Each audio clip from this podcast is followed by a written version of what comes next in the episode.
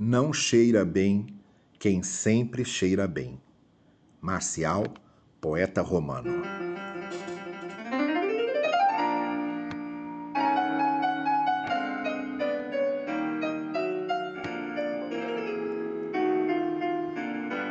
Hoje é quinta-feira, 3 de setembro de 2020, e aqui tratamos de fé e reflexão, porque pensar a fé faz bem à fé e ao pensamento.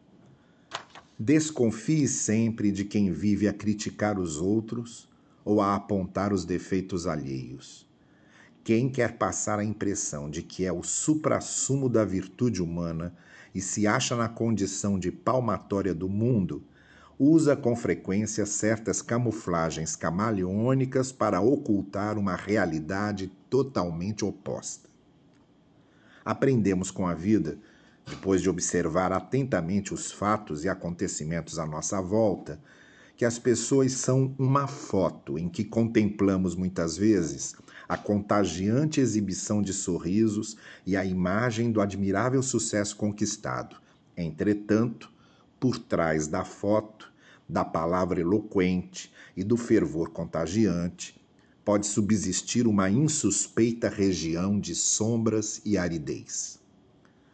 Jesus, em seus discursos, não se cansava de fazer referências a esse tipo de fé coberta pelo verniz da espiritualidade, mas escondendo por baixo dessa camada superficial e visível uma não visível e contraditória prática.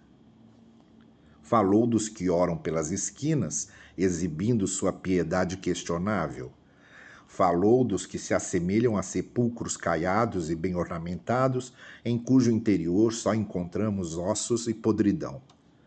Falou daqueles que denunciam o cisco dos olhos alheios e são incapazes de reconhecer a trava em seus próprios olhos.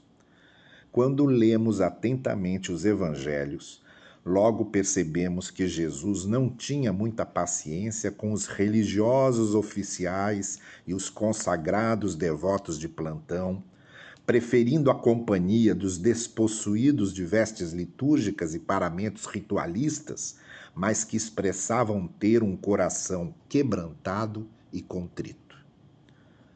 A fé autêntica não depende de fachadas, ou seja, a verdadeira fé não se vê nos discursos, nas aparências, nos contornos que se expõem aos olhos costumeiramente satisfeitos com as superficialidades. A verdadeira fé se vê nas ações concretas, na conduta ética e no amor que valoriza a dignidade do outro. Não é Deus que se contradiz, nem a sua palavra, quem costuma se contradizer são os que ficam a anunciar aos quatro cantos a existência de Deus, mas vivem e convivem, agem e reagem como se Deus não existisse.